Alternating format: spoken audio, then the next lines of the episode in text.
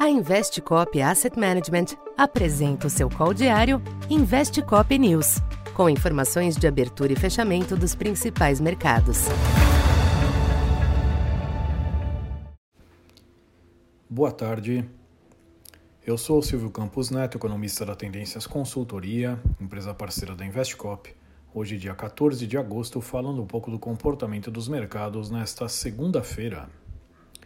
As preocupações renovadas com a situação econômica da China e a retomada das pressões nos yields dos Treasuries marcaram o início da semana nos mercados internacionais.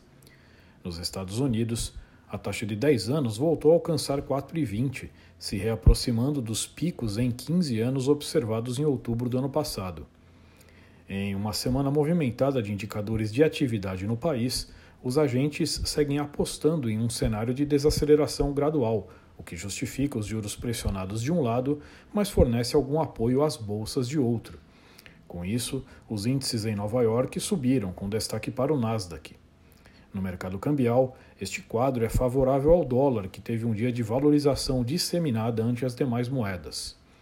Já o fator China voltou a pesar sobre as commodities, com o início de semana negativo para o petróleo e principalmente para o minério de ferro. Aqui no Brasil, o panorama global afetou negativamente os ativos. O Ibovespa emplacou a décima queda consecutiva para o menor fechamento em mais de dois meses, aos 116.800 pontos, queda de 1,1%. Como uma das exceções, a Petrobras conseguiu evitar as perdas hoje diante de rumores de que a empresa irá promover um reajuste dos preços de combustíveis nessa semana, em um contexto de defasagem bastante elevada.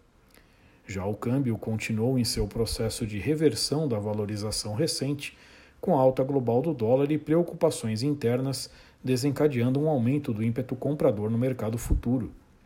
Com isso, a variável apresentou variação de 1,2% até o fechamento em 4,96, mais alto desde o início de junho. Já a curva de juros sentiu nervosismo e exibiu alta moderada em toda sua extensão, após um longo período de ajustes baixistas. Para esta terça, a abertura no exterior será fortemente condicionada pela reação aos importantes dados de atividade da China, que saem mais tarde. Caso os números reforcem a percepção de fragilidade da economia por lá, a tendência de manutenção do clima adverso aos ativos de emergentes. Nos Estados Unidos, as vendas no varejo fornecem pistas do fôlego do consumo, assim como a divulgação do balanço da varejista Home Depot. No Brasil, os ativos seguem acompanhando o ambiente externo, mas sem descuidar das informações locais. A cautela recente também pode estar ligada ao sentimento de maior risco econômico por aqui, com o acúmulo de sinais de escolhas voluntaristas pelo governo, o que inclui o temor com a política de preços da Petrobras e as mudanças na diretoria do Banco Central, além do anúncio do novo PAC na última sexta. Então, por hoje é isso.